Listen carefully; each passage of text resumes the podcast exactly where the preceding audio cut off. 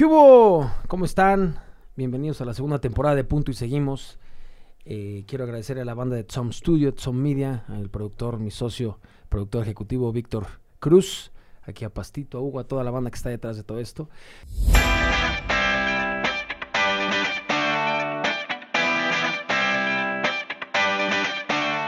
Quiero presentarles un amigo que es conductor, que es cantante, que es cantautor. Un aplauso, por favor, a Juanjo Herrera. ¿Cómo estás, mi querido Juanjo? Muy bien, muchas gracias por invitarme a, a este tu espacio. no, Más al contrario. nada. Muchísimas gracias. Y te quiero agradecer porque es, es, co- como lo platicamos hace rato, no es complicado que la gente acepte que quiera hablar de estos temas. ¿Cuál es la mecánica de cómo surgió este programa? Eh, pues yo le he dicho a muchos amigos, les he escrito en Instagram, oye, bro, pues tengo un... Ah, va. Entonces hablo y les platico. Vamos a hablar de pánico, ansiedad, eh, depresión, adicciones, soledad, traumas complejos, miedos. Y muchos me han dicho, no, no, no, yo no, gracias. Ah, bueno, y lo respeto, ¿no? Porque Claro, esto porque no es- y son fibras duras de son tocar. fibras duras, ¿no? Pero esto no es enfocado al problema, sino a la solución, sino cómo lo hiciste para que haya una empatía y que el público diga, ay, güey, ¿no? Claro, No soy el único, ¿no? eso está bien. Sí se puede, está a cañón. todos, a todos algo. A todos nos ha Todos pasado tenemos esas palabras, ¿no? La famosa palabra ansiedad, la famosa palabra depresión, soledad, Claro. suicidio, etc, etc, ¿no?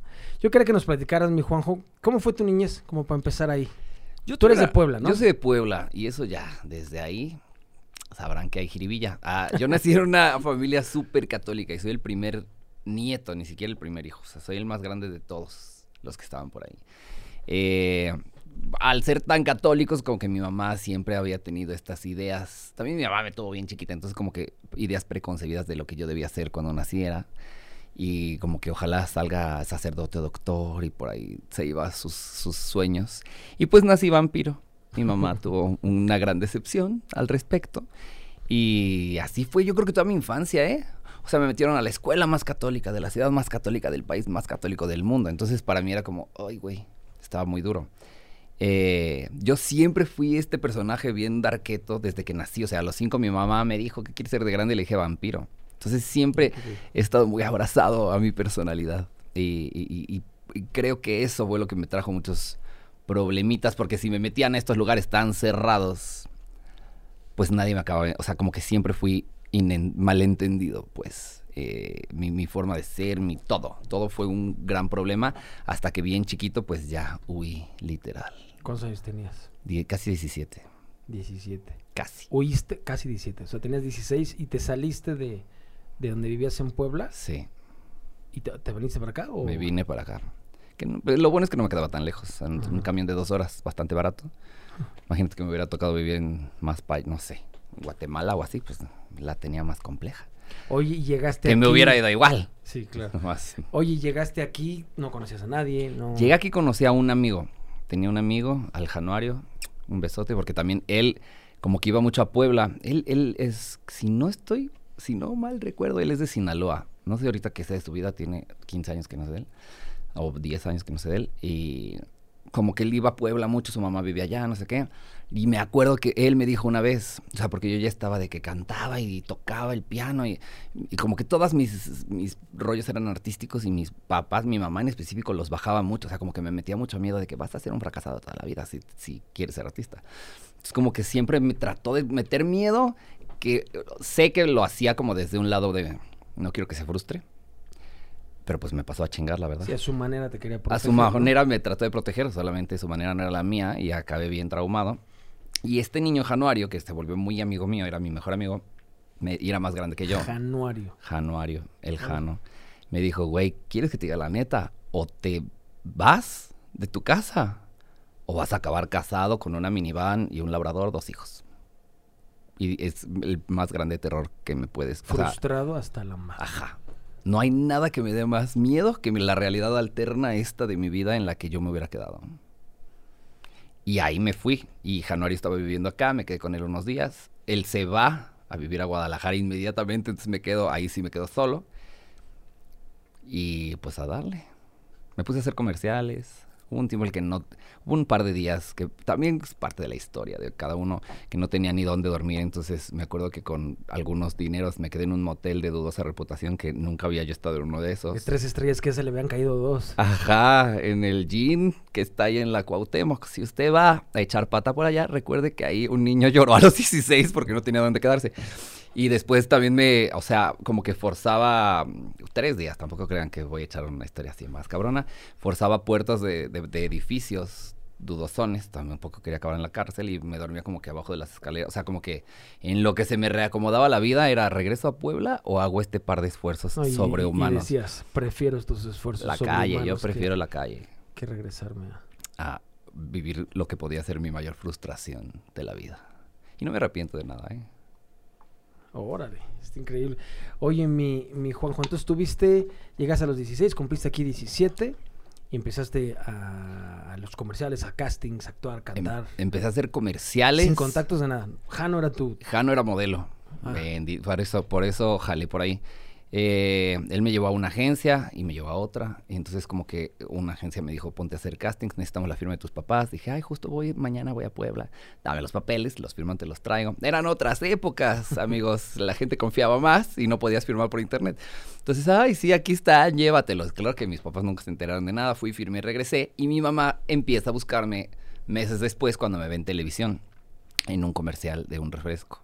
Como que mi mamá dijo, este No bar- se habían hablado. Nada. y ¿Cuánto tiempo? Seis meses casi. Entonces mi mamá estaba esperando mi fracaso con ¿Y ansias. que ibas a tocar de De regreso? que, ¿Qué crees? ajá, No se pudo. No se pudo y mi mamá ya tendría de que el hijo pródigo, abrázame, hijo, y seamos felices, vamos a la iglesia. Y yo en la calle dije, no, como una lata de atún al día y duermo donde me agarre la noche, pero yo no regreso, no hay forma. Entonces, claro que falsifiqué sus firmas, las llevé a la agencia, ¿qué creen? Mis papás están muy orgullosos de mi nueva carrera. Y mi mamá me ve en la tele y me empieza a buscar en las agencias. Ahí dijo, no, pues le, le prendió el foco. Hasta que un día, en el celular que yo tenía en esa época, que me lo dio la agencia y no había todavía identificadores de llamadas, pues me hablaron y yo dije, pues algún trabajo, algún casting. Y mi mamá histérica, ¿de dónde estás? Así, pues mi mamá se puso a moverse y me encontró. Tu papá no, no te buscaba, tus hermanos, tus... No, No, pues tú eres el más grande, ¿no? Soy el más grande. más Mis hermanos estaban chicos. Todos veníamos de este yugo católico. Todos. Y ellos se fueron por el... Hasta la fecha. por el Eh, tema. creo que yo fui el, el que rompió todos esos, eh, como como que empezó a fraccionar y fragmentar todas esas creencias en mi familia. Y, y les ayudé. Porque sí, cuando me fui todavía estaban muy de que, ay no, pecador. Y yo pues a huevo. Un chingo. Ah, Qué chingón. Entonces empezaste a, a- a la actuación, a la conducción.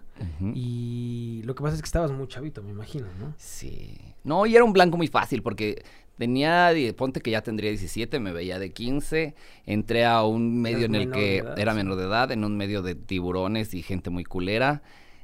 Un niño de escuela católica que no tenía calle, no tenía nada. O sea, yo vivía dentro de la casa de mis papás católica, que ni siquiera es como que teníamos dinero tampoco. O sea, pero fui muy sobreprotegido en su forma extraña. Entonces llego acá y veo, el, porque aparte me acuerdo que llegué y empecé a, a hacer estos trabajos y dije, ah, no, o sea, yo nací para este pedo, no para el otro. O sea, los 16 años que estuve en Puebla fueron una mentira, todo estuvo mal. Entonces me... Sí, te sentiste pleno desde la primera vez que viste una cámara. y- Ajá, entonces dije, voy a tener que aprender cosas nuevas de la vida. O sea, por ejemplo, temas como el sexo para mí era una cosa muy vetada. Y entonces llego aquí a esa edad con las hormonas asquerosas. De por sí, soy Sagitario, signo de fuego. Es muy fácil que yo caiga en esas cosas. Entonces, como que yo seguía teniendo miedo. O sea, yo iba a una fiesta o algo y alguien me iba a dar un beso y yo, ay, santo Cristo.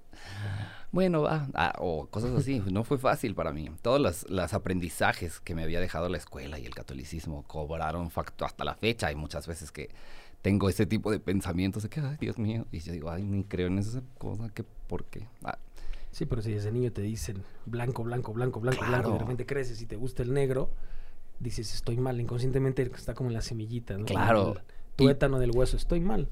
Y mi, escu- o sea, yo fui a muchos eh, retiros católicos de sacerdocio porque mi mamá decía, en una de esas se nos hace. Y yo me acuerdo mucho de una plática, sí, porque fui muy rebeldillo. Entonces me acuerdo de una plática que decía un maestro y un sacerdote que la masturbación era lo peor que le podía pasar al ser humano. Sin embargo, el sexo también, ¿no? O peor. Yo dije, pues, ¿qué se le ha... O sea, ¿cómo escapo de este paradigma? Si no puedo yo solo y no puedo con alguien. Y como que pregunté al maestro, entonces, ¿qué se hace? Dice, no, pues si no es para procrear, te bañas con agua fría.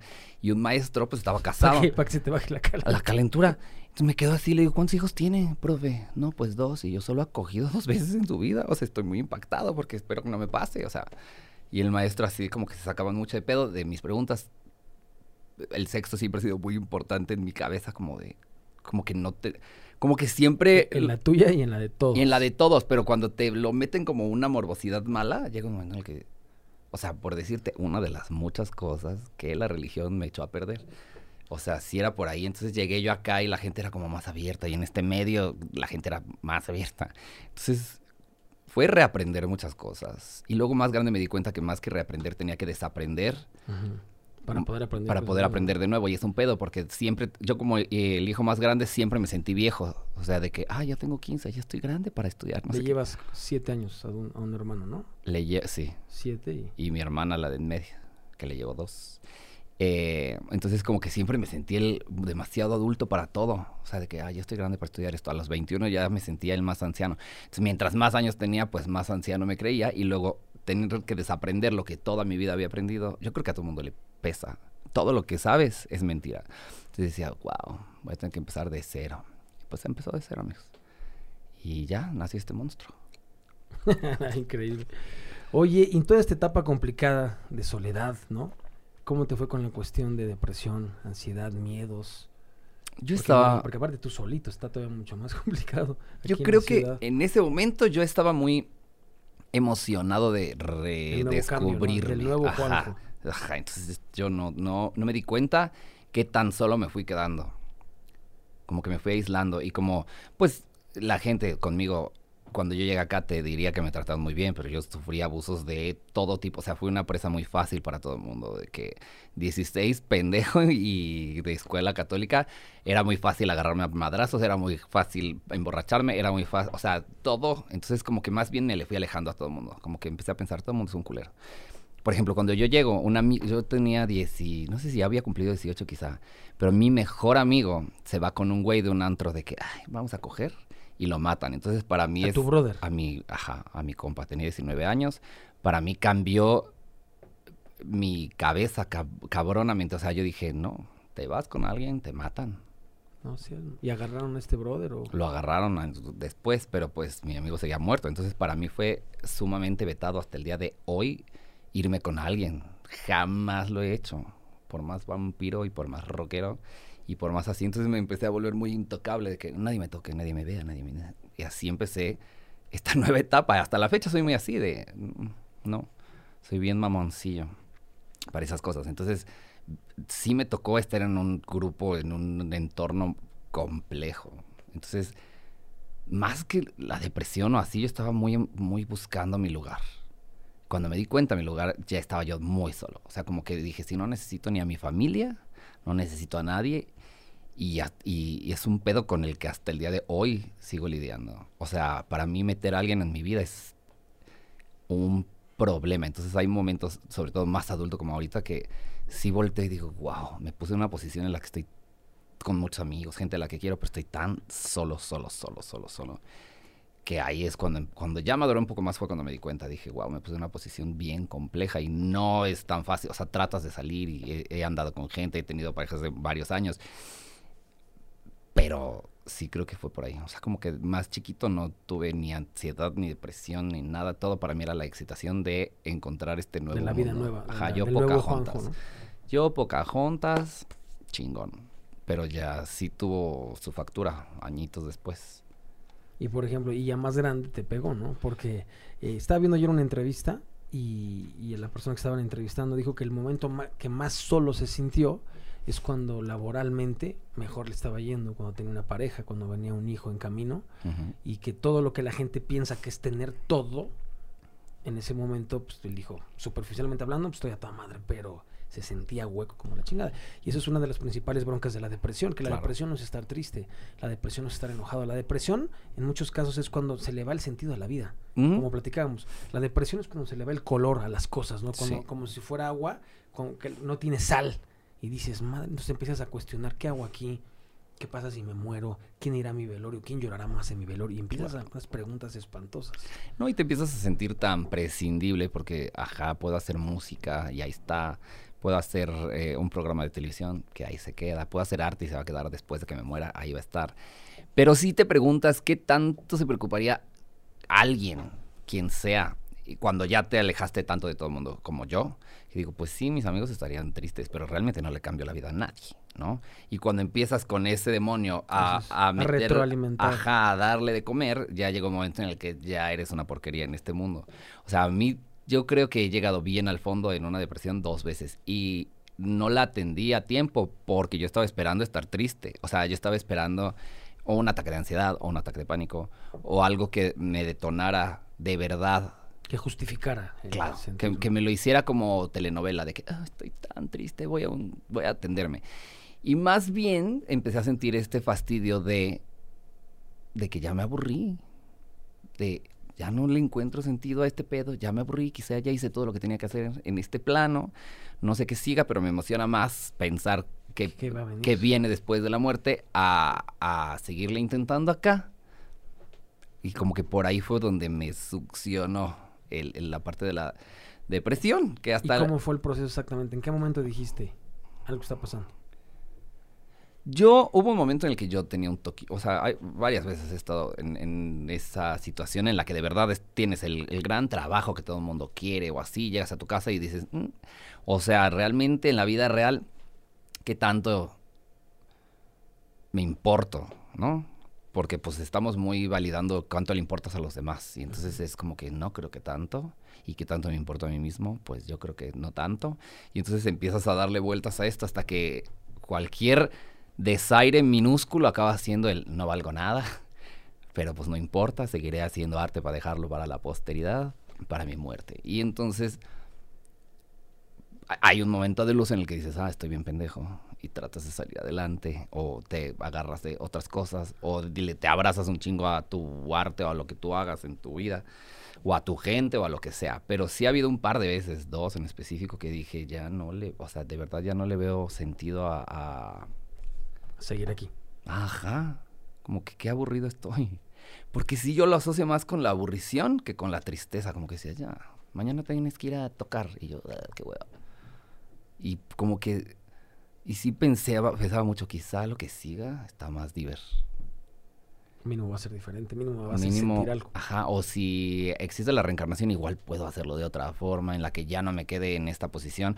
Porque también uno ve mucho comercial y ves eh, como que la gente que es muy feliz en familia y como yo no tengo, para mí era de que, oh, ¿y si sí tuviera, sería feliz o, o no? Y honestamente soy una persona que por lo general es muy feliz. Estoy hablando de pequeños episodios, en cuadros, cuadros de mi vida. estoy muy agradecido por la gente que tengo alrededor y tengo grandes amigos y grandes personas. Solamente hay momentos. Sí, pero hay momentos que si no se atienden, claro, se pueden hacer. Y que dejas de ver estas grandes personas y, este, estos privilegios. O sea, yo estoy muy agradecido porque aún en mi familia, mm, sin apoyarme en mi carrera artística para nada, al final hago lo que se me da la gana y doy conciertos y y compongo canciones y aprendí en el camino y así, porque no tuve ni dinero ni estudios. Entonces como que digo, ah, tengo un programa de televisión en MTV, estuve trabajando siete años para E! Entertainment, tengo dos discos, tuve una banda, o sea, como que digo, son cosas que gente que se ha esforzado mucho en, en estudios no logra y yo de apuro huevo. Entonces, ajá, y solo. Es como que digo, güey, sí, estoy muy orgulloso de mí, me caigo muy bien y soy muy feliz casi todo el tiempo, pero sí hay episodios en los que digo, ¿o no? Entonces, como por ahí. Y por ejemplo, para mí tener una pareja o compartir mi espacio, de repente se volvió imposible. O sea, al día de hoy es una gran complejidad para mí. Incluso si alguien me empieza a gustar de verdad, como que sí me meto y doy todo y así, no hay bronca. hay una barrera que dice... Pero hay un momento en el que me da un ataque de, de qué pedo estaré, o sea, ¿qué? He llorado de que alguien me gusta y yo soy muy duro para llorar, pero alguien me gusta mucho y de repente estoy de que, uy, qué pedo. Porque... O sea, tu cabeza te dice algo y tu corazón te dice otra cosa. como no se ponen de acuerdo. No, y hay un momento en el que yo digo, ay, Dios mío, pero si estará mejor estar solo para no rendir cuentas a nadie, o me comparto y entonces vemos si me la juego porque pues uno no sabe qué tan culera es la gente. Así es. Sí, como el dicho que entre más conozco al ser humano, más quiero a mi perro, ¿no? Ajá. Me, me decía una amiga que tiene como seis perritos y gatos. Me dice, es que en verdad yo cuando veo estos animales totalmente de, desinteresados, güey, puros, lindos. Dicen, ¿existen los ángeles? Sí, se llaman mascotas, güey. Claro. Me dice, entre más conozco, me dice, creo que no necesito nada más, ¿no? Entonces yo le digo, no es que necesites algo, sino pues más bien fluye. Pero en verdad cuando ves la pureza de un animalito que no tiene pedos, que no te pide nada, que... que y luego ves al ser humano y escuchas casi cada historia que dices, Claro. ay, que es yo, complicado yo sí creo que compartir". oficialmente a mí me salvaron la vida mis gatos, ¿eh? O sea, a la vez que cuatro gatitos. tengo cuatro gatos. Tenía tres en esa época, pero tengo un gato pandémico que es el cuarto. Bienvenido, eh, bienvenido seas. Pero sí, cuando más deprimido estuve, que dije, ya, no encuentro salida, dije, pues si me muero, no hay pedo. Que también esto es algo que me gusta contarlo porque la gente cree que tienes que estar muy, muy, muy triste Ujú. de ciertas formas. Y yo solamente dije, ya, estoy aburridísimo, pero pues tengo cosas en mi, o sea, tengo propiedades materiales que tengo que repartir y me costaba ningún trabajo, ¿no? De que, regalo todo. Porque ya no voy a estar, porque no me sirve. Pero cuando vi a mis gatos dije, ah, su madre, ¿cómo voy a acomodar a estos güeyes? Que ya los hice tan dependientes de mí porque aparte soy, los he malcriado demasiado. No salen. no salen. Tengo uno que me voy de viaje o me voy Comen a en platos fuera, especiales. Comen en platos especiales, comida especial. Y me voy fuera y le da ataques de pánico. En regreso y mi casa es una vomitadera de que la lo llevo al veterinario. No, pues tiene estrés de que no te ve. Y yo, ay, Dios mío. Entonces como que dije, ¿cómo, ¿cómo se reparten estos güeyes? O sea, tienen que estar juntos, nadie va a adoptar cuatro gatos. O sea, tendría que ser una gran investigación. Entonces ahí fue cuando dije, no, pues ya me quedo otros años en este planeta, no hay pedo. Entonces sí, creo que mis gatos me han salvado la vida en esa ocasión. Como que, no, aparte una vez como que lo planteé en mi familia y amigos de, si me muero, ¿qué haría? Cuando empezó la pandemia, ¿Quién se queda con...? ¿qué pasaría con mis gatos? Y mi mamá dijo, yo me quedo uno. Dije, no hay forma. no, son- ¿Uno? Son hermanos. Ajá, no los voy a separar, no hay forma.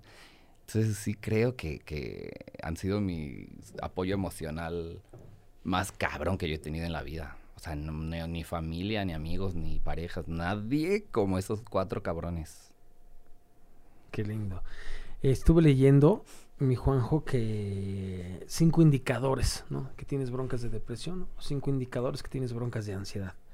Yo trato de leer mucho de ese tema, porque yo sufro de eso, ¿no? Entonces, lo que hacemos aquí en el programa, aquí no somos eh, doctores, terapeutas, somos personas que compartimos experiencias, ¿no? En cuestiones de salud mental, para que la gente vea un vínculo y que vean que, que tú compartes una experiencia, por ende viene una fortaleza y viene una esperanza. De decir, sí se puede, güey, ¿no? Se quita, no sé, es curable, no sé, pero puedes vivir bien, ¿no? O sea, puedes vivir tranquilo con este pedo. Entonces, estaba leyendo y dice, a ver, cinco indicadores de broncas de ansiedad, de, de depresión. Ahorita estaba platicando con, con Hugo, que está chamando aquí con nosotros, me dijo que le acaba de dar un ataque de pánico y que ahí entendió lo que es este pedo, ¿no? Yo tengo ataques de pánico desde el, desde el kinder, entonces es algo con lo que le he estado lidiando. Y eso, aparte, es una enfermedad totalmente solitaria, güey. Claro. Porque si aquí le platico, aparte, ¿qué le platico? A mí me decían, ¿qué sientes, no? Me dicen, ¿qué sientes? Que voy a morir. ¿Por qué? No sé, güey. ¿Qué te lo detona? No sé, güey. ¿Cuánto dura? No sé. ¿Cómo se quita? No sé. Vas al doctor, te, te revisan y te dicen, está usted, pero como a tus gatos, güey. Está usted perfecto. No mames, tiene ansiedad. Yo, ¿cómo, güey? Prefiero que me digan, tiene un tumor espantoso en la, y le quedan 16 horas de vida. Y ya veo qué hago con esas 16 horas. Pero tener, ponerle nombre a que me digan, usted no tiene nada. ¿Cómo que no tengo? un-?" Pues estoy hablando de hace muchísimo. Ahorita sí, ya sí. ansiedad y depresiones son palabras muy famosas. Pero en esa época nadie sabía que era esto. Entonces lo que yo trato de hacer es decirle, sí existe, sí existe. La salud mental es igual importante que la salud física. Si no estás bien contigo, no vas, primero tienes que estar tú, después tú. Y ya si sobra tiempo, tú. Claro. Y ya vas a estar bien con los demás. Entonces empecé a leer y dije, a ver, cinco, cinco indicadores de que tienes broncas de ansiedad o depresión. Una, ¿comes mucho o comes poco? Otra, ¿duermes mucho o duermes poco? Otra, tienes cambios de humor impresionantes. El mismo día, es como, como yo le digo, no es un. Six Flags emocional. El mismo día, el mejor día de tu vida y a las 3 de la tarde te pasa lo que lloras. O sea, ¿no? Eh, otra, dejas de hacer lo que más te gustaba. Eso está cabrón. Tú me lo acabas de decir. Claro. Tenías un show totalmente lleno, sold out, y dices, ¿qué pedo? Y otra, muy importante, la quinta, te alejas de la gente que más te quiere. Y no tienes que estar triste, como dices. Hay personas que sí, ¿no? Sí, sí, sí. Pero hay personas que no, como que dicen, no, güey, ¿sabes qué? Me voy Justo, para acá. A mí, yo cuando cuento esto es justo para eso. O sea, como, de, como decir, no tienes que estar, o sea, no, la depresión no es como te lo pone una novela o una película. O sea, hay muchas formas de Hay tenerla. muchos tipos. Y sí. muchos puede ser tipos. quémico, puede ser Y postraumático, puede ser. Y siempre es como que, posparto, como que no ya sé. te dijeron eh, muchas veces que existe la posparto y que existe esto y que así, que estás así. Y pues no. O sea, yo, el tipo de depresión que yo sufrí fue de. Esto no es una depresión, porque no estoy llorando. Al contrario. Es como si hubiera terminado un mundo del Mario Bros. y digo, "Ay, ya no quiero el que sigue. La verdad no me está divirtiendo tanto este juego. Y Sí, eso. pero ese mundo se llamaba vida. Ajá, exacto. Entonces era como, mm, sí, entonces sí, sí creo que hay como que cuando piensas que ya no hay para dónde, como analizar qué tanto es una depresión, qué tan bien estoy, por dónde hay salidas, qué tan solo estoy en la vida real, porque pues la mayoría de las veces cuando pasa la tormenta te das cuenta de, ah, no, estaba yo bien pendejo. O, ah, no, estaba yo bien deprimido. O, ah, no, estaba yo muy confundido. Y, y ahí están las soluciones mismas. El tiempo casi siempre te abre alguna ventanita como para que veas para dónde. O te manda algo, porque también el universo es muy sabio y luego te manda herramientas para que te ayudes solo. Pues, pues, si estás muy metido en tu depresión, en tu cabeza y en tus ciclos, pues no lo vas a ver jamás. Sí, claro. Pero por eso es tan importante hablarlo, ¿no? Claro. Es hablarlo, no guardarlo. Y ¿no? normalizarlo, porque... Sí, Bajarle un plan terrenal y decir, esto sí pasa, sí sucede. Ajá, y también hay mucho, o sea, también creo que eh, de, de tiempo atrás se avergonzaba mucho a la gente por este tipo de situaciones, por la salud mental. Creo que estamos en un momento en el que está cambiando, que está muy bien, pero sigue siendo como complejo. O sea, prefieres decir que fuiste al urólogo a que fuiste al psiquiatra y no tiene sentido. Porque Sí, al psiquiatra, al psicólogo, al sexólogo. al que sea. Entonces es como el mismo mantenimiento que le das en el dermatólogo a tu piel, se lo tienes al- que dar a tus emociones. Y al dentista. y a- y al gastroenterólogo. claro que sí, o sea, claro.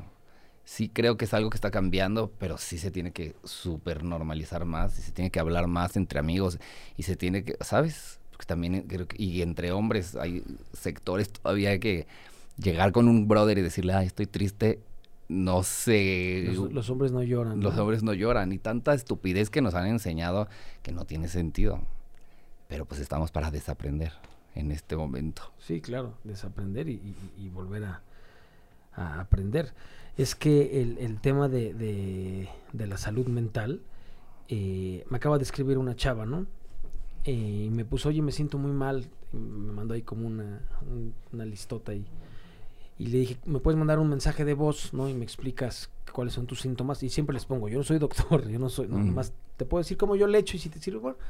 Entonces hablé por teléfono con ella y hablé con, y hablé con una amiga de mi tía como dos horas. Yo me fui de vacaciones por mi cumpleaños la semana pasada y estamos en Canadá. Entonces yo me subí, fuimos con puros cuates, me subí y hablé con una chava y hablé con una amiga de mi tía y hablé como dos horas. No, como una hora y media con cada una. Entonces hablamos, no tienes una idea, uy, híjole, horas y horas y horas, ¿no? Entonces lloraban y lloraban y lloraban. Entonces le pregunté a las dos. La señora tenía como 66 años y la otra chavita tendría como 25. ¿Sabes la diferencia? Podría ser la mamá, ¿no? Entonces ya que platicamos, que las escuché, que les di mi punto de vista y todo el pedo, eh, les pregunto a las dos, ¿no? Por separado. ¿Por qué me, por qué me buscaron a mí? ¿No? Quiero saber por qué me buscaron a mí. No es que vemos que tú siempre posteas cosas de ansiedad, de depresión, de salud mental, que si, te- si nos sentimos mal, que te buscamos. Le digo, bueno, ¿y por qué no buscaste un psicólogo? ¿Por qué no buscaste Claro. un psiquiatra? ¿Por qué no buscaste una amiga, tío, primo, hermano, vecino? Me dicen, porque me da pena. ¿Qué van a decir de mí? Lo que pasa es que no estoy loca. Le digo, a ver, ¿qué es estar loco? Claro. ¿Cuál es el parámetro? ¿Quién te dice, tú sí, güey, tú no? Tú estás para la verga, tú no. ¿Qué es estar loco, no? Un día platiqué aquí que, que el- el- la peor ofensa que me han hecho a mí es una vez que me dijeron que yo era muy normal. Dije, ay, sí me No, estás sí está, la sí está culero. Entonces, y, y el problema es ese, mi Juanjo, el miedo al que dirán, güey. El miedo al que dirán. Yo quiero hablar y quiero aparentar para el güey de enfrente, para el güey de enfrente. Yo juego para el equipo de enfrente. Y que ni siquiera tienes idea de quiénes son, ni ellos. Y por lo general también yo siempre digo, les vale verga. O sea, oficialmente no les importa nada. Si hoy yo hago el oso, el de enfrente se puede reír y a los 15 minutos no se va a acordar de mi oso. O sea, esas cosas las vives tú en tu cabeza y le das vueltas y las haces tan grandes como tú quieras. Pero pues eso no nos lo enseñan de chiquito. O sea, nunca nos enseñan matemáticas que yo nunca volví a usar el álgebra en mi sacrosanta vida, jamás hasta el día de hoy. No hay forma de que me interese una gota de la 80% de las cosas que aprendí en la escuela me sirvieron para pura madre. Y nunca jamás me enseñaron a lidiar con mis emociones. Nunca. Al contrario, te enseñan a tratar de controlarlas, a, tratar de. Ajá. Y es como, no, señora maestra. Ay, no, una, un chinga tu madre a todos mis maestros de toda mi vida con mucho cariño. no, es que sí está cabrón, porque si desde morro, cuando vas a terapia, ¿no? Y tomas terapia, siempre te dicen, a ver, los, los primeros, infancia igual a destino, los primeros cinco años de edad son los que forjan la autoestima de un morro y siempre cuando llegas a terapia te mandan para allá, ¿no? Siempre, siempre, siempre. Entonces yo lo que digo es, ¿por qué no desde que estás creciendo claro. se enfocan en ese pedo? ¿Por qué te ponen a tocar la pinche flautita pedorra? ¿Por qué te piden hacer dos, tres cosas que dices, a ver, debería de ser ya, le, o sea, obligatorio, sea escuela de paga o escuela de gobierno, tocar el tema emocional, inteligencia emocional, salud mental desde el kinder. A huevo, que lo ven ya como para que los morritos empiecen a ver. Sí, ¿no crees? Bueno, ya, quizá voy a meterme en lugares escabrosos, pero yo sí creo que la escuela, la religión y todo eso es como una forma de meter orden, ¿no? O sea, nace de, meter orden a la sociedad y entonces tienen que reprimir ciertas cosas para poder meter orden. Si todo el mundo fuera como se le da la gana, todos serían más felices, pero sería mucho más difícil dominar en cubitos y controlar, que igual no se necesitaría, según yo, si todo el mundo fuera más feliz siendo solamente quien es. Pero entre que te dan 10 mandamientos y 7 pecados capitales y 10 maestras que no vienen al caso con chingos de frustraciones queriéndote eh, meter en cubos, pues acaba uno sin saber quién es. La mayoría de la gente nunca sabe quién es en la vida real. O sea, nunca se toman el tiempo de verga, ¿de verdad me gusta esto o no me gusta esto? O sea, yo, a mí me dio mucha risa que mi mamá y mi familia, como que parte de, de las como premios de vida era la Nutella. Era de que, ay, se portaron bien, pan con Nutella. Azúcar. Azúcar. Y entonces yo decía, ay, qué increíble. Entonces como que asociaba mucho a la Nutella eso. Y cuando hago, este es un ejemplo muy estúpido, pero igual se entiende. Cuando hago mi voy a desaprender todo, me doy cuenta que el sabor de la Nutella lo odio. Nunca me había cuestionado qué tanto me gustaba esa madre.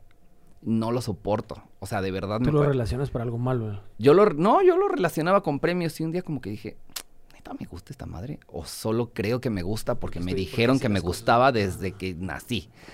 Y como que la probé y dije, no me gusta nada. O sea, me lo comía porque me decían que estaba bien chido toda mi vida.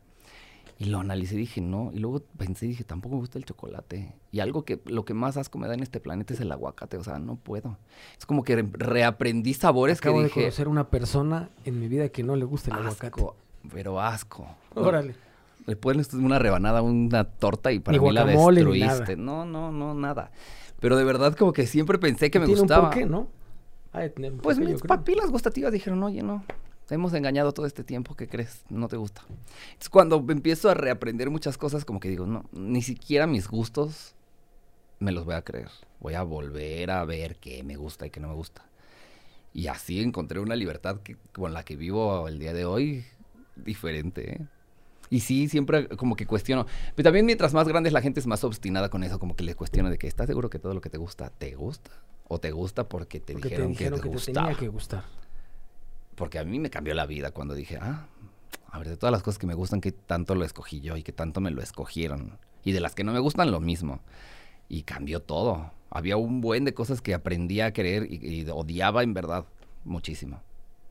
Y así como que, como que hasta mi espíritu dijo, ay, gracias por ser tú. Pero la gente nunca se toma el tiempo de ser ellos mismos porque siempre te están diciendo cómo debe ser desde el instante en el que saliste. Lo que está bien, lo que está mal, lo que está correcto. Claro.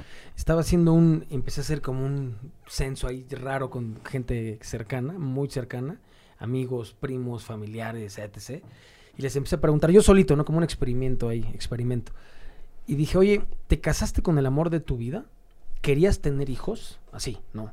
Y más de la mitad, no quiero decir porcentajes para que no se arman amados ahorita, más de la mitad que les pregunté me dijeron, no me casé con el amor de mi vida.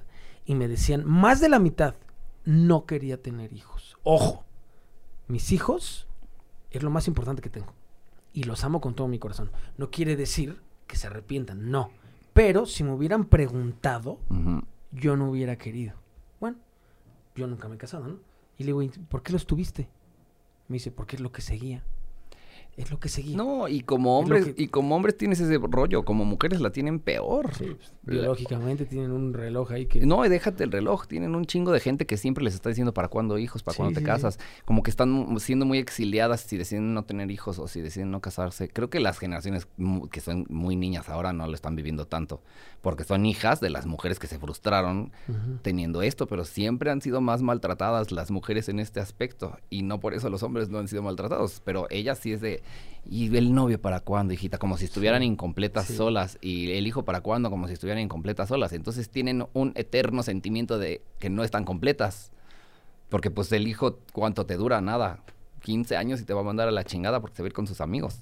16 años y se va a regresar de Puebla. 16 años y te va a dejar. y luego pues ya la frustraste porque es lo que aprendiste y si es una niña se va a querer casar a los 16 y va a buscar novio desde los 12 porque están desesperadas. Entonces, ¿qué tanto querías el novio? Es como una pregunta.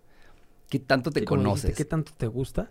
O te gusta porque te dicen que te tiene que gustar. Pero sí creo que la gente no se toma ese tiempo de sentarse a ver qué tan ellos mismos son y qué tanto se aprendió. Que a mí, por ejemplo, con eh, todo esto LGBTTIQ, me parece muy importante porque qué tanto te sientes, o sea, yo me senté hasta ya más grande a, ¿de verdad soy gay o no soy gay? O esta serie de banderas nuevas que salieron, que mucha gente dice que son una exageración. Para mí, cuando leí lo que era la pansexualidad, dije, ah, no mames, siempre fui eso y nadie me lo dijo. O sea, como que nunca nadie me había explicado que se podía. Pero pues nadie, nadie va a pedir permiso, cada quien es Sí, como porque es. a lo mejor tú lo sentías, pero como no estaba la aprobación del decirte si existe, decías no, estoy no, mal. no No, existe. Ajá, Esto que claro. estoy sintiendo Como que tengo que mal. acomodarme, ¿qué voy a hacer? ¿De acá o de acá o qué pedo? Y cuando empiezas toda esta apertura de que no, y ahora vamos a hacer una bandera para la gente no binaria, entonces, ¿qué es eso? Y ya te explican, ya, güey, pues no lo siento, pero tiene mucho sentido. Y así, cuando veo todo lo de la pansexualidad, que lo vi hace un par de años, dije, ah, no mames. Eso es lo que yo he sentido desde que nací, que es Claro. como cuando te prende más el talento de alguien o, ciertas cosas que el mismo sexo. O sea, como que digo, güey, a huevo, por eso he vivido estas cosas. Claro. Si hay una frase que yo repito todos los días, vive y deja vivir, güey. A huevo. Vive y deja vivir. Pero vivimos eso- tan, tan de libro, tan de escuela, que si no te explicaron que existía, no te atreves a sentirlo. Y qué padre descubrir nuevas sen- sensaciones, emociones y así. Entonces, como que sí, siempre yo recomiendo. A mi mamá, por ejemplo, me la traigo de bajada con es que deberías de sentarte a pensar quién eres, porque. y qué te gusta y qué quieres. Y mientras más grande, pues tienes más frustración de puta. Y si todo lo que he creído es mentira y ya estoy grande, es como no quiero, ¿no? Pero sí, yo creo que es un ejercicio muy sano y muy sabio de cada uno de acéptate como seas, pero para aceptarte como seas, primero tienes que saber cómo eres. Claro. Y esa parte es súper complicada. El- dar el paso, ya luego te sientes una libertad inexplicable, pero dar el paso a, a- no importa si lo que te dijeron, si eres algo que te dijeron que estaba mal, porque no existe el bien y el mal en estas cosas. Solamente sé. Ser, su- ser, tú mismo no tiene precio de regreso, es increíble, pero es duro, el primer pasito. Claro. Pues muchas gracias, mi querido Juanjo, por abrirte de esta manera, ¿no? Por tocar estos temas tan complicados. Te agradezco mucho. Espero que lo vea mucha gente y que vea que la salud mental es igual de importante que la salud física, que hay que buscar ayuda, hay que, ¿no? Que Muchas- nunca estás mal, nunca estás mal y no hay respuestas malas, no, No hay hay- respuestas buenas, sino hay que, a mí me dijeron, ¿qué estás dispuesto a hacer para sentirte bien? Y les contesté lo que sea, cabrón, ¿no? ¿no? Y sentirte mal no está mal, solamente ve para dónde vamos para arriba, ¿no? Y O sea, no, dejar, no dejar que empeore. no dejar que empeore, simplemente si estás mal, no está mal estar mal, solamente vamos para arriba. Increíble. Pues mi querido Juanjo, un aplauso. Gracias, mi Juanjo. Pues segunda temporada, punto y seguimos. Recuerden que el problema no es lo que te pasa, es lo que haces con lo que te pasa. En la vida hay situaciones malas que se pueden convertir en pésimas y que si quieres llegar eh, rápido ve solo, si quieres llegar lejos ve acompañado. Quiero darle, suscríbanse aquí al, canal. Eh, un saludo aquí a Pastito, a Hugo, al productor ejecutivo, mi socio Víctor Cruz. Y yo soy Paco Chintro. Gracias. Un abrazo a toda la bandera.